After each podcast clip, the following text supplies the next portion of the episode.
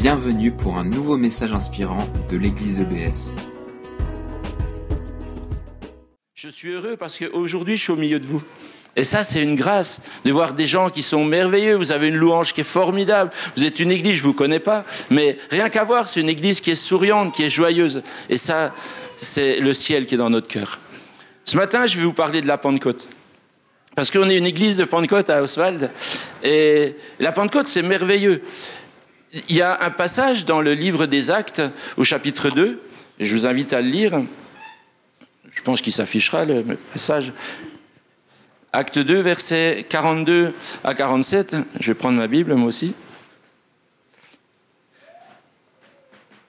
Une chose que j'ai toujours fait à l'église, c'est que quand je donne des versets, je n'ouvre pas ma Bible, afin que les autres puissent suivre, puissent trouver en même temps que moi. Voilà. Acte 2, verset 42. Il persévérait dans l'enseignement des apôtres, dans la communion fraternelle, dans la fraction du pain, dans les prières. La crainte s'emparait de, de chacun. Il se faisait beaucoup de prodiges et de miracles par les apôtres. Tous ceux qui croyaient étaient dans le même lieu, ils avaient tout en commun. Ils vendaient leurs propriétés et leurs biens, ils en partageaient le produit entre tous. Selon les besoins de chacun, ils étaient chaque jour tous ensemble, assidus au temple, ils rompaient le pain dans les maisons. Ils prenaient leur nourriture avec joie, simplicité de cœur, louant Dieu et trouvant grâce auprès de tout le peuple et le Seigneur. Ajoutait à l'Église tous ceux qui étaient sauvés. Et au verset 41, il est écrit ceux qui acceptèrent sa parole furent baptisés. En ce jour-là, le nombre des disciples augmenta d'environ 3000 âmes. Je me dis toujours, mais comment on en arrive là? Une croissance pareille, 3000 âmes en un jour. Vous aimeriez vivre ces choses-là?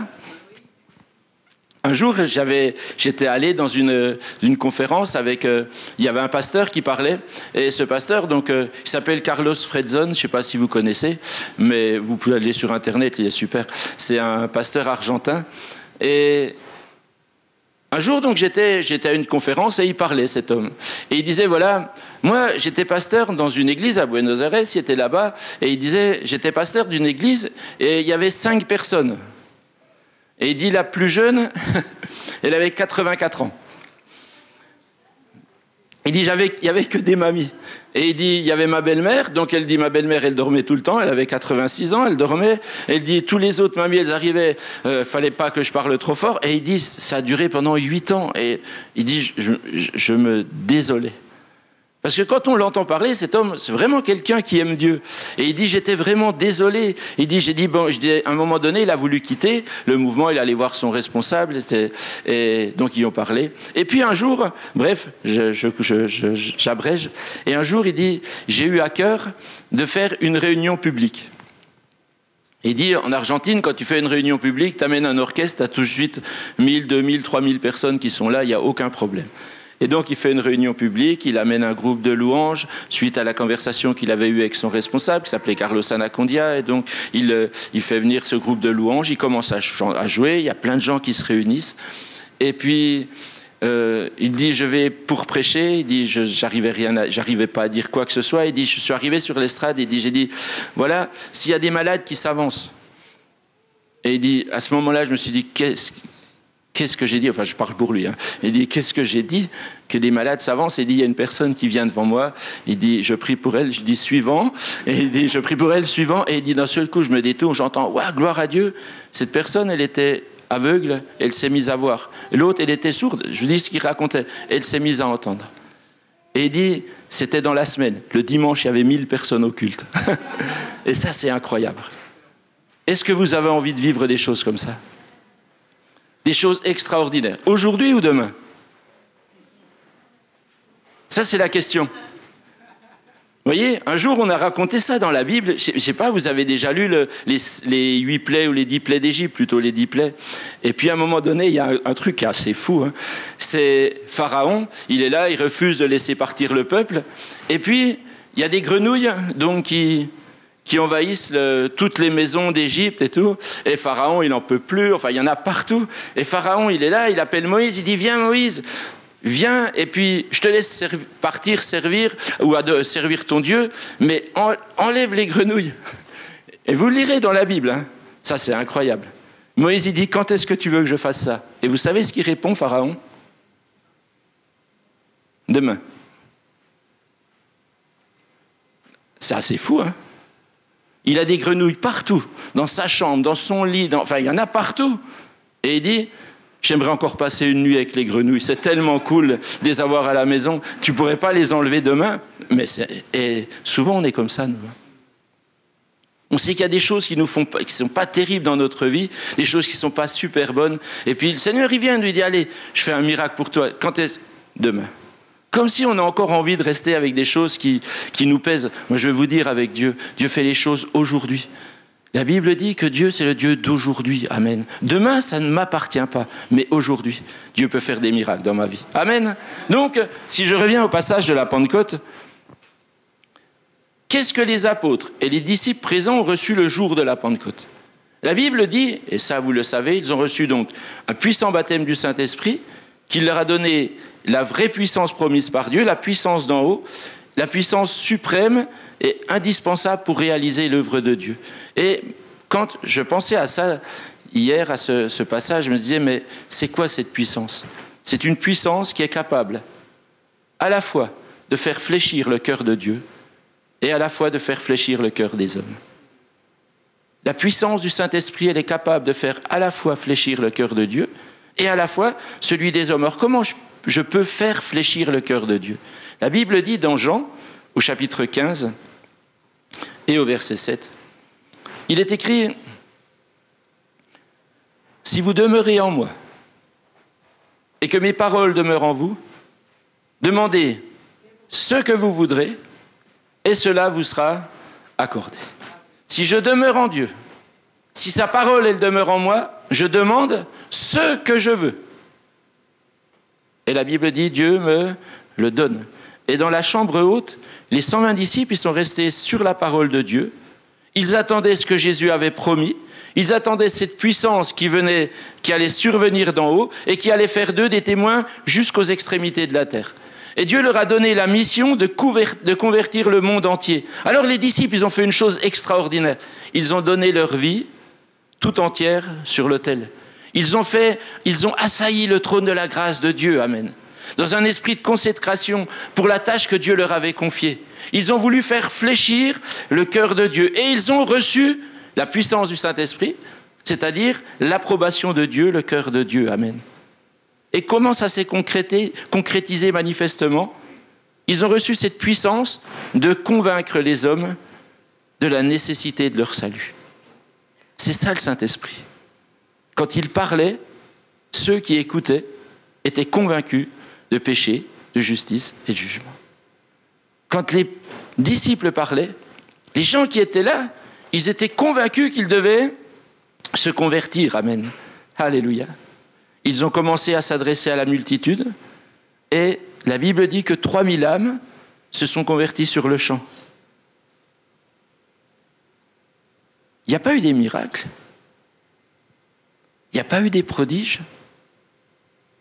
Simplement, une nouvelle puissance qui a pris possession de leur langue afin que tous puissent comprendre le message de l'Évangile. Je ne sais pas comment ça s'est passé. La Bible dit qu'il y avait au moins 15 nations qui étaient réunies ce jour-là, le jour de la Pentecôte. Il y avait au moins 15 nations qui étaient là. Et puis lorsque les disciples se sont mis à parler, chacun disait, mais comment les comprenons-nous dans notre propre langue?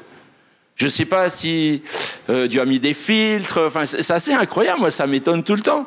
Je ne sais pas si chacun parlait euh, grec, hébreu, enfin j'en sais rien du tout. Mais je sais une chose, c'est que tous comprenaient. Tous comprenaient qu'ils devaient se convertir, Amen. Il n'y a eu aucun miracle. Ils ont seulement employé les dons des langues pour se faire comprendre. Ils n'étaient pas saints dans leur vie.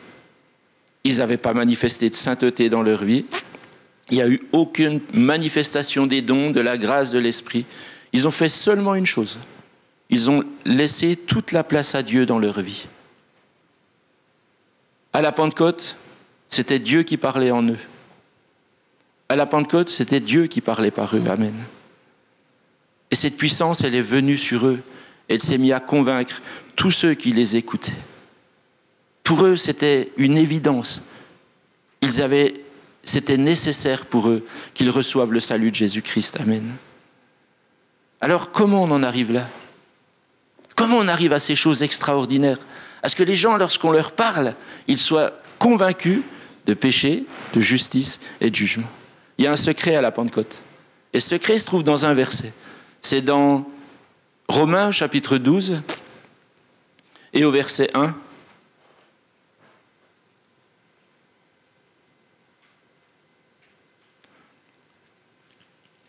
Romains chapitre 12, verset 1. Je vous exhorte donc, frères, par les compassions de Dieu, à offrir vos corps comme un sacrifice vivant, saint, agréable à Dieu, ce qui sera de votre part un culte raisonnable. Ça veut dire quoi? Ça veut dire, prends la, résolution de ne plus vivre pour toi, mais pour Dieu. Ce n'est plus moi, Seigneur, c'est toi. Prenez cette résolution. Dans un sacrifice, le feu, il fait toujours suite à l'offrande. On n'allume pas le feu, c'est pas un barbecue. Hein. On n'allume pas le feu, on met l'offrande. Non, c'est le contraire. C'est je mets l'offrande et le feu, il descend. C'est comme ça que ça se passe. Dans un sacrifice, c'est toujours ainsi. Et si j'offre pas ma vie au Seigneur, le Seigneur ne peut pas me marquer de son onction. Si je lui donne ma vie, le Seigneur va me oindre de sa puissance. Il va me oindre de son onction. Il va me oindre de son feu merveilleux. Amen. La croix, elle a précédé la Pentecôte. Et il n'y aurait pas eu de Pentecôte s'il n'y avait pas eu la, la croix auparavant. Et c'est pareil dans notre vie. Si je suis prêt à laisser le Seigneur dominer et diriger toute ma vie, alors le feu de Dieu tombera sur moi. Vous le voulez? On chante, on a chanté ce chant Consume-moi consume-moi, embrase-moi. Faut pas que ça soit qu'un chant. Que ça soit vraiment la vie, Seigneur. Je me suis là devant moi, devant toi, Seigneur. Tu me consumes, tu me remplis, tu me visites. Amen. On a envie de ces choses. C'est Dieu qui veut nous donner, parce que Dieu veut que l'on puisse aller parler à ceux qui ne connaissent pas le Seigneur. Amen. Alléluia. Je dois prendre cette résolution. C'est un, une position que je prends. C'est pas parce que je suis chrétien depuis des années c'est je dis, je me mets devant le Seigneur, je dis Seigneur, vas-y. Il y a toujours des sacrifices. Quand la veuve de oui, la veuve de, Sarepta, oui, de Sarepta, je crois. Quand la veuve de Sarepta, quand Élie est venu la voir, elle lui a dit Voilà, faut que tu me fasses un petit gâteau à manger. Cette femme, elle a eu cette réponse extraordinaire. Elle dit Tu vois, je veux bien te faire un gâteau, il n'y a pas de problème.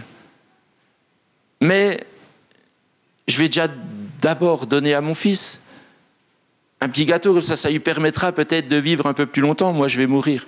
Et Élie lui dit Prépare-moi d'abord un gâteau. Et avec ce qui va rester, tu en auras pour tout le temps. Cette femme, elle a fait quelque chose d'extraordinaire. Elle a mis Dieu en premier. Pourquoi? Parce que la Bible dit, cette femme, elle dit à Élie, l'Éternel, ton Dieu est vivant. Dieu y avait parlé, il avait dit, tu vois, il y a quelqu'un qui va venir tu vas faire, eh bien, tu vas seulement faire ce qu'il te demande de faire. Le Seigneur, il vient vers nous. Il est venu vers moi. Un jour, il m'a dit, Raymond, donne-moi ta vie. Donne-moi ta vie. Moi, j'avais une religion comme beaucoup de personnes. Je comprenais rien, j'aimais les choses de Dieu sans plus. Et puis un jour, Dieu m'a coincé. Il m'a dit, mais donne-moi ta vie. Alors j'ai donné ma vie. Je me rappelle, j'étais un soir, c'était tout simplement, j'ai une femme extraordinaire. C'était encore pas ma femme, mais elle. Dieu s'est servi d'elle. Mais merci, hein, merci Seigneur. On était, moi, j'étais pas converti. Elle, elle était jeune convertie. Je l'aimais bien. Elle m'aimait bien, mais elle aimait plus le Seigneur. Ça, c'est bon. Bref. Donc, elle m'a dit si tu marches pas avec Dieu, c'est pas la peine d'espérer faire quelque chose. Et je me suis dit tiens, tu vas voir. Elle va bien craquer. Hein. Mais elle a pas craqué. Mais moi, j'ai craqué. Moi, j'ai craqué, et puis un soir, ça faisait une semaine que j'arrivais pas à la voir, elle s'enfermait, enfin bref, toutes des histoires, elle vous racontera si vous voulez. Et donc, euh, je n'arrivais pas à la voir, et puis un soir, vraiment, j'étais, j'étais désespéré. Et je me suis couché, il était 11 heures du soir, ça faisait une semaine que je ne dormais pas, ça me travaillait, elle m'avait parlé de Dieu, ça me travaillait, ça me travaillait. Et ce soir-là, j'étais dans ma chambre, 11 heures du soir, et j'ai dit, écoute-moi Dieu, je te connais pas. J'ai une religion, je te connais pas, mais si tu peux me faire dormir, ça faisait une semaine, j'en pouvais plus, c'était terrible. Et je dis, si tu peux me faire dormir, fais-moi dormir. Et je me suis endormi. Ça, c'est extraordinaire. Bon, ben bref, Pour certains, c'est pas extraordinaire. Mais vers une heure du matin, c'est là que c'est extraordinaire qui est arrivé. Vers une heure du matin, j'ai une voix qui m'a dit Raymond, prie. Et là, j'ai eu peur. Je vous assure, j'ai eu peur. J'ai dit Qu'est-ce qui t'arrive? Et cette voix, elle était lancinante. Elle disait Raymond, prie, prie. Et à un moment donné, j'ai fait un retour sur moi-même. Je me suis dit Après tout, j'ai demandé à Dieu de me faire dormir. Il a raison de me demander de prier. Donc j'ai dit Voilà, tu me demandes de prier, je ne sais pas quoi dire, mais merci, hein. merci de m'avoir fait dormir. Et là, il y a une autre voix qui est venue, la même voix qui m'a dit Raymond, lève les bras. C'était jamais j'avais vu ça. Hein. J'étais dans mon lit, la couverture jusque là, c'était au mois de mars, en plus il faisait froid, enfin bref. Et j'étais là dans mon lit et j'ai levé ma main comme ça. J'ai dit, voilà. Puis après, je dis, mais t'as l'air bête et tout, ben, franchement. Et, j'étais dans mon lit. Et donc j'ai levé les bras, j'ai dit, vache, tu m'as demandé de le faire. Et, là, il s'est passé une chose extraordinaire. Je ne sais pas si c'est à partir de ce moment-là que j'ai plus de cheveux, mais je le dis tout le temps, mais c'est vrai. C'était comme si on m'avait branché une pompe à chaleur sur la tête mais j'étais rempli, mais visité de, des vagues et des vagues de chaleur. Je, tremblais de partout, j'étais bien, j'étais heureux. C'était tellement fort que je suis descendu de mon lit, je me suis mis à genoux. La première fois que je le faisais, dans ma chambre, j'étais tout seul et j'ai pas osé ouvrir les yeux.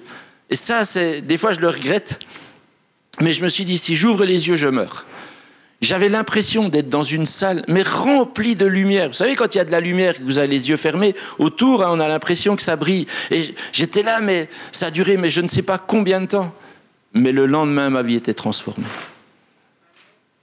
Parce que j'ai dit, Seigneur, ce jour-là, je te donne ma vie. J'avais encore rien compris. Je ne suivais pas des réunions, seulement quelques petites réunions avec des, gens, avec Josiane. J'essayais d'aller avec elle. Enfin, je suis allé nous deux. Mais franchement, ça m'intéressait pas. Bref. Mais ce jour-là, ma vie a changé. Parce que j'ai donné ma vie au Seigneur Dieu. C'est comme si Dieu me disait, maintenant, je peux faire quelque chose de toi. Je peux faire quelque chose avec toi. Ça vaut le coup de donner sa vie à Dieu. Et le feu de Dieu, il descend sur votre vie. Amen. Je redonne ma vie sur l'autel.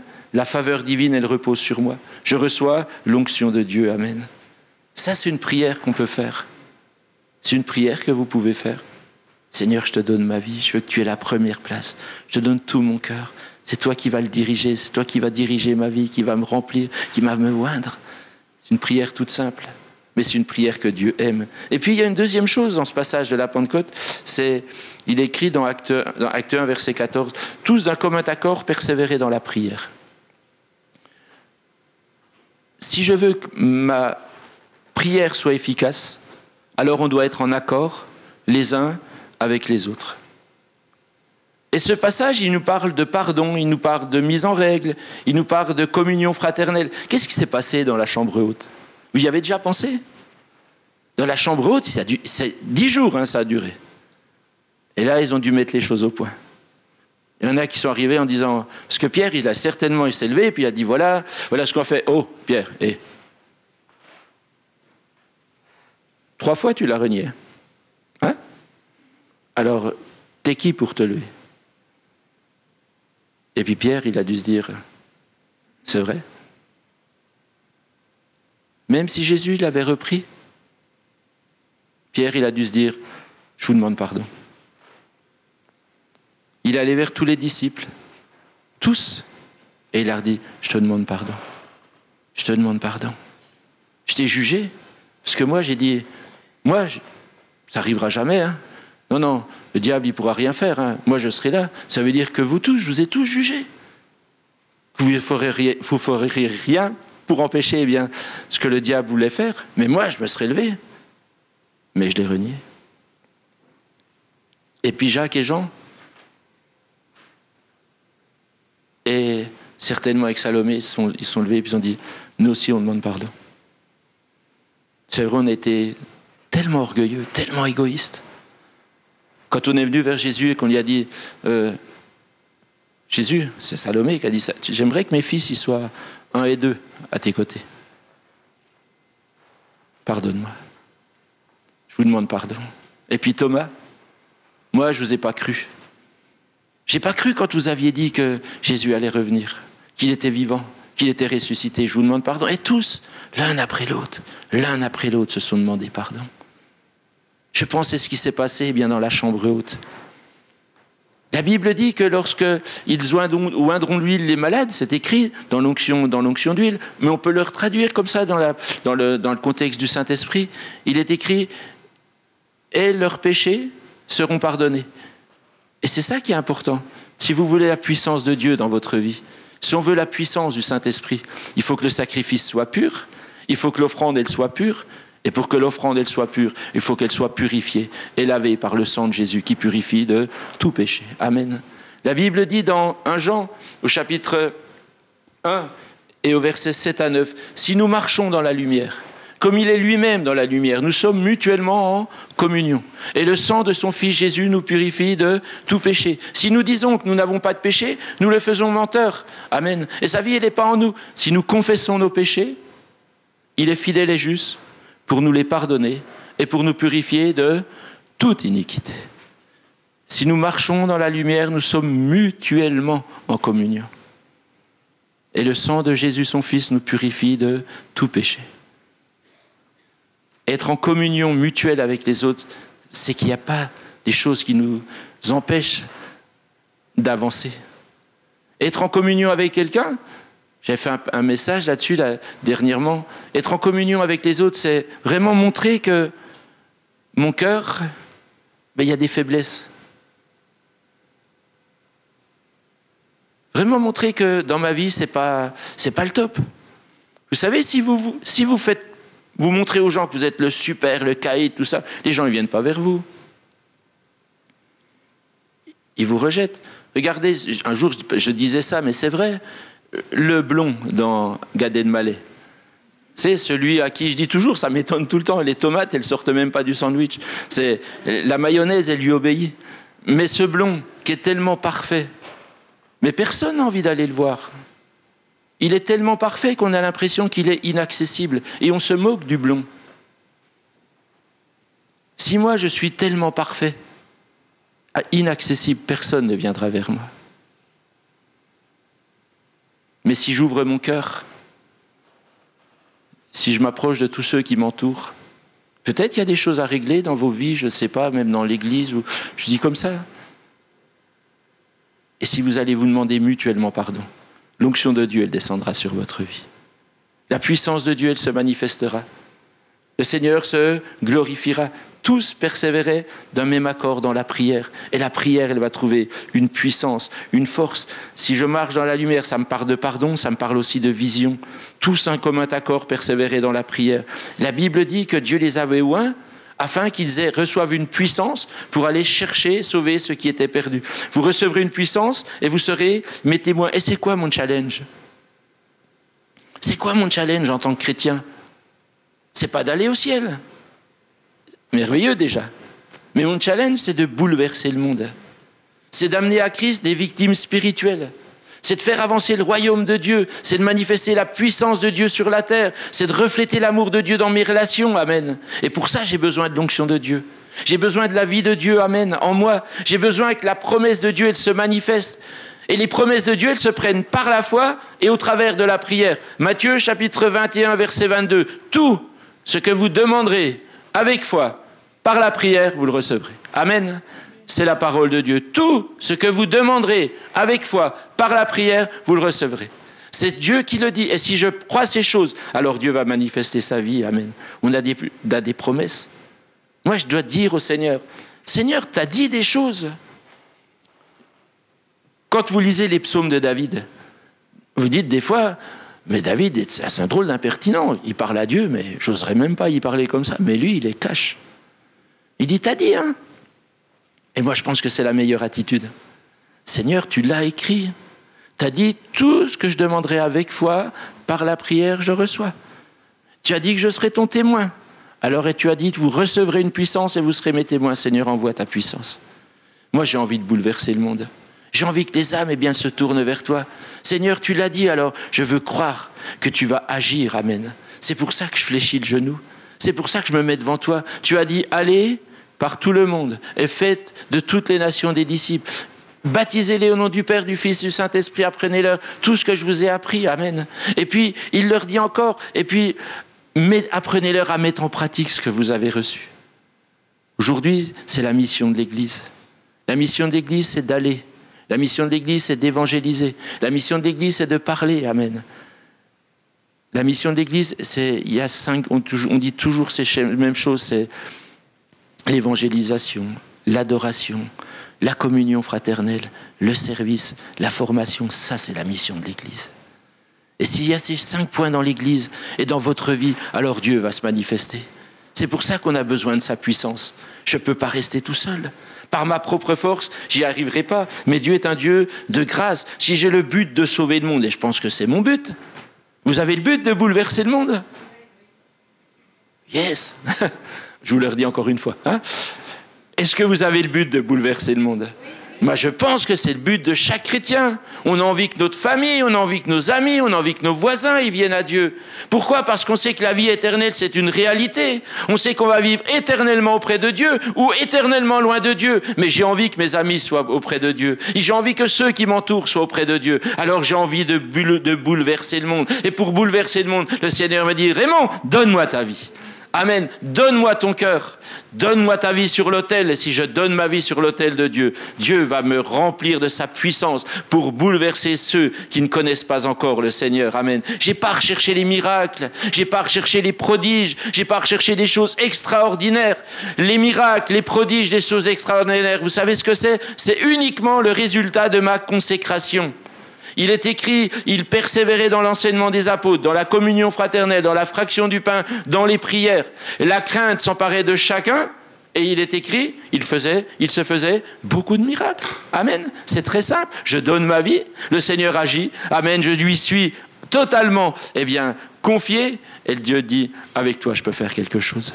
Et automatiquement, il se passera des miracles. Automatiquement, il se passera des prodiges. Que je recherche à être agréable à Dieu en offrant ce que j'ai le meilleur. Ce que tu as le meilleur, c'est toi. C'est pas tes enfants, c'est pas ta femme, c'est pas ton église. Ce que tu as le meilleur, c'est toi. Et si tu offres le meilleur à Dieu, Dieu va l'utiliser. On recherche toujours actuellement dans les églises, à, on, on parle beaucoup d'excellence. Mais on peut en parler des heures et des heures et des heures. Dieu dit, ce que je veux, c'est toi. Ça commence par là, l'excellence. C'est pas chez les autres, c'est moi. Est-ce que ma vie, elle est consacrée? Est-ce que je suis prêt à donner toute ma vie au Seigneur? Et il y a encore une autre chose qui se manifeste dans ce passage des actes sur les, sur les actes des apôtres, c'est dans Acte 1, verset 1, chapitre 1, verset 12 à 15.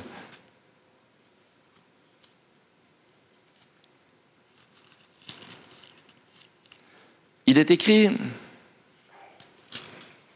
ils retournèrent à Jérusalem, de la montagne appelée des Oliviers, qui est près de Jérusalem, à la distance d'un chemin de sabbat. Quand ils furent arrivés, ils montèrent dans la chambre haute où ils se tenaient d'ordinaire. C'était Pierre, Jean, Jacques, André, Philippe, etc. Au verset 14, tous, d'un commun accord, persévéraient dans la prière avec les femmes et Marie, mère de Jésus, avec les frères de Jésus. En ce jour-là, Pierre se leva au milieu des frères. Le nombre des personnes était environ de 120 personnes. 120 fidèles qui se réunissent dans la chambre haute. Et ce que j'ai envie de vous dire, c'est que le feu de la Pentecôte, il a commencé en dehors du temple. Il a commencé en dehors du bâtiment que l'on appelle aujourd'hui une église. la Pentecôte, elle a eu lieu dans la maison. Aujourd'hui, on dirait que la Pentecôte, elle a lieu dans des groupes de maisons, dans des groupes de jeunes, dans des connect groups, enfin bref, c'est là qu'elle a lieu. Les disciples, ils ne sont pas allés chercher la vie à l'église. Les disciples, ils ont amené la vie dans l'église. Il est ce qu'il est écrit, et le Seigneur ajoutait chaque jour à l'église ceux qui étaient sauvés. Ils ajoutaient la vie à l'église, tous les jours. C'est comme ça que ça s'est passé, la Pentecôte. Ce que je veux vous dire, c'est que ne venez pas au culte seulement pour recevoir.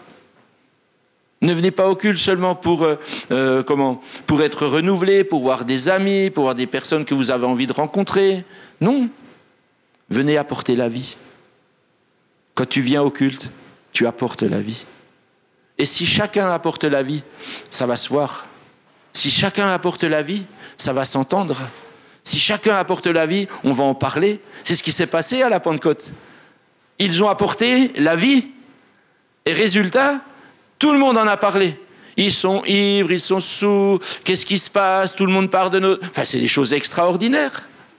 Un petit peu plus loin, c'est exactement la même chose. Ça s'est mis à trembler. Pourquoi? Parce que la vie a été apportée. C'est toi qui apportes la vie. Apporte la vie à l'Église. Ne viens pas en spectateur. On est des acteurs. Dieu veut faire des choses extraordinaires au travers de nous. Ça veut dire quoi? Ça veut dire que ce que tu sèmes, tu le récoltes. Si tu sèmes la vie, tu récoltes la vie. Amen. Alors moi, je veux semer la vie. Je dois semer la vie. Et moi, je suis persuadé que c'est cette vie que tu veux amener à EBS. Amen. C'est cette vie-là que tu as envie. Alors laisse le Saint-Esprit t'envahir. Laisse-le remplir par la puissance du Saint-Esprit. Si méchant comme vous l'êtes, vous savez demander de bonnes choses à vos, donner de bonnes choses à vos enfants qui vous le demandent. À combien plus forte raison le Seigneur enverra le Saint-Esprit à celui qui le lui demande. Si tu demandes le Saint-Esprit, Dieu te l'envoie. Amen. Seigneur, j'ai envie que cette vie, elle se manifeste. J'ai envie de manifester ta vie au travers de moi. Seigneur, remplis-moi. Et Dieu le fait. Alléluia. On a un Dieu de grâce. Et puis, je ne veux pas être encore trop long, dans Jean au chapitre 7 et au verset 37,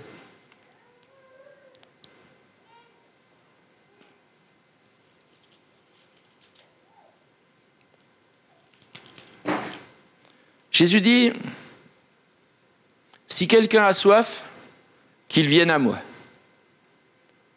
et qu'il boive. Celui qui croit en moi, des fleuves d'eau vive couleront de son sein, comme dit l'Écriture. Il dit cela de l'Esprit que devaient recevoir ceux qui croiraient en lui. On peut tous venir à Jésus si on a soif de vérité.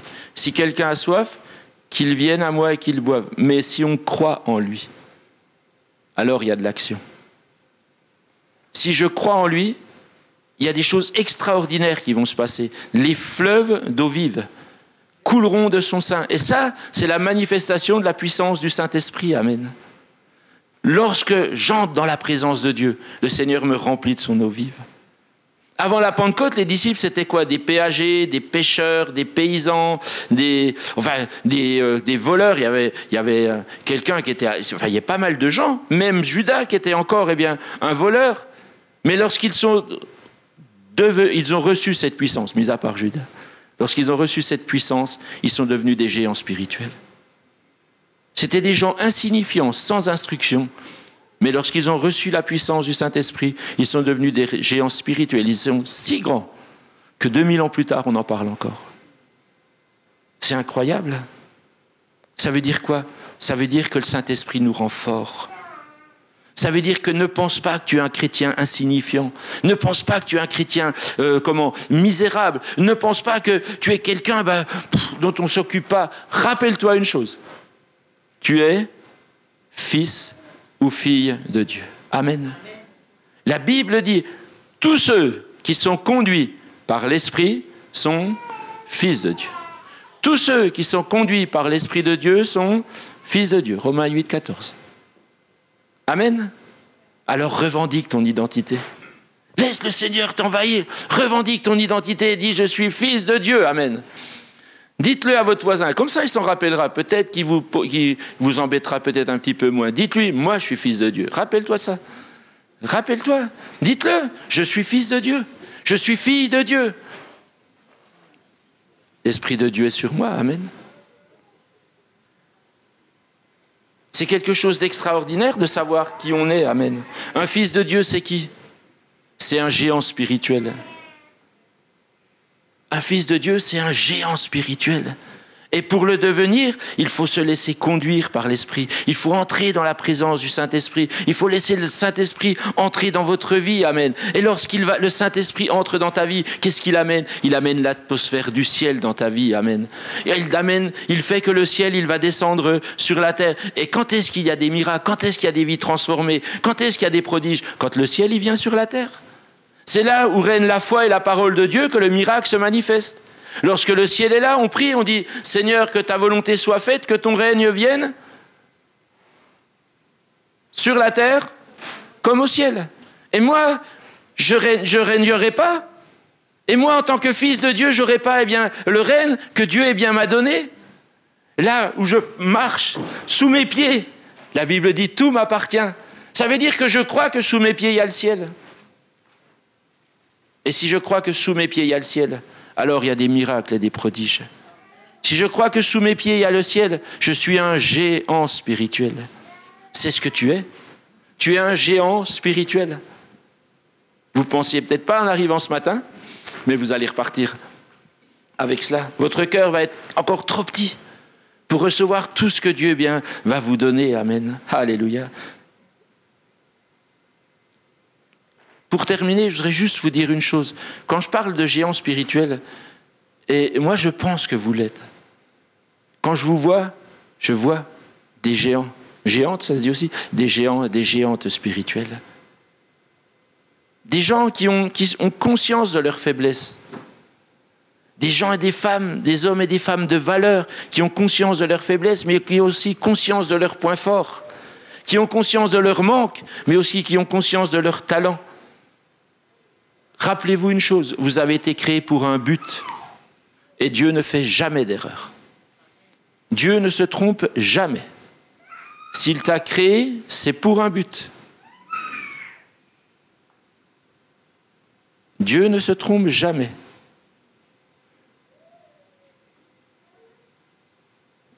Un jour, je disais ça dans une église, mais c'est un, passage qui, qui m'a un petit peu fait réfléchir. Je disais, Seigneur, j'aimerais ressembler, j'aimerais ressembler à ce que j'étais lorsque tu as pensé à moi pour la première fois. Seigneur, j'aimerais ressembler à ce que j'étais lorsque tu as pensé à moi pour la première fois. Quand Dieu a pensé à moi pour la première fois, il ne s'est pas planté. Il ne s'est pas trompé. Dieu ne fait jamais d'erreur. Et si tu es là ce matin, c'est que Dieu ne s'est pas trompé. Dieu ne fait jamais d'erreur. Dieu veut t'utiliser pour un but, pour sauver le monde. Amen. Et si tu es né dans cette génération, c'est que cette génération, elle a besoin de toi. Amen. Elle a besoin de toi. Elle a besoin de moi, mais elle a besoin de toi. Amen. Vous vivez dans cette génération, vous pouvez toucher les gens de votre génération. On dit qu'une personne dans une vie, elle a la possibilité d'impacter dix mille personnes. Une personne, elle a la possibilité d'influencer dix mille personnes. Vous avez cette possibilité. Parce que vous êtes des fils et des filles de Dieu. Et vous êtes des fils et des filles de Dieu si vous êtes conduits par l'Esprit de Dieu. Et si l'Esprit de Dieu conduit votre vie, si votre vie vous l'avez livrée entre les mains du Seigneur, si votre vie vous l'avez donnée sur l'autel, alors la grâce, la puissance, l'onction de Dieu sera dans votre vie. Et lorsque vous parlerez, vous parlerez comme les disciples qui ont parlé le jour de la Pentecôte et les gens ont été touchés. Amen. C'est ce qu'on veut c'est ce que tu veux, Amen. Demande au Seigneur d'agir dans ta vie. Laisse-toi remplir. Laisse le ciel t'envahir. Laisse le ciel t'envahir ce matin. Amen. Alléluia. Et Dieu va se glorifier. Amen. On va prier si vous le voulez. Merci Seigneur. C'est vrai Seigneur que le ciel, Seigneur, tu nous l'as donné en venant mourir sur cette croix. Père éternel, tu as envoyé le ciel, Seigneur, sur la terre. Le ciel est venu, Amen. Il a chassé les ténèbres en clouant, détruisant le péché qui nous tenait loin de toi, Seigneur. Sur le bois de la croix, Seigneur Jésus, tu as tout accompli. Tu es ressuscité, tu es vivant, Amen. Et aujourd'hui, Seigneur, ta grâce et ta gloire, elles se manifestent dans chacune des vies de ceux qui t'appartiennent. Seigneur, tu nous as envoyé ta puissance, tu nous as envoyé ton onction, Seigneur. Et nous, ce matin, Seigneur, nous voulons la prendre. Seigneur, nous voulons nous tenir devant toi. Et si quelqu'un, ce matin, a à cœur de se tenir devant le Seigneur, que là où il est, il puisse simplement se lever peut-être et dire, Seigneur, moi, ma vie, je la place sur l'autel. Et ce matin, on va prier ensemble si vous avez le désir que l'onction de Dieu, la puissance de Dieu, le regard de Dieu se pose sur vous, si vous avez le désir que le ciel vous envahisse. Lève-toi là où tu es. Amen. Et on va prier tous ensemble avec un cœur sincère. C'est vrai qu'on n'aura pas le temps peut-être de se mettre en règle avec tous ceux eh bien, que peut-être à qui on a fait du tort ou qui nous ont fait du tort. Ce n'est pas le problème. Ce matin, Seigneur, on est devant toi, Seigneur. C'est toi et moi. C'est toi et moi, Seigneur. Seigneur, je te demande de te glorifier ce matin. Tu vois, Seigneur, nos vies, elles sont devant toi. elles sont livrées. Nous voulons offrir ce sacrifice vivant sur l'autel de la grâce. Seigneur, tu nous as confié cette mission d'aller évangéliser le monde, de bouleverser le monde. Tu nous as confié cette mission d'apporter le salut jusqu'aux extrémités de la terre. Là, dans cette ville de Strasbourg, dans tous les environs. Amen.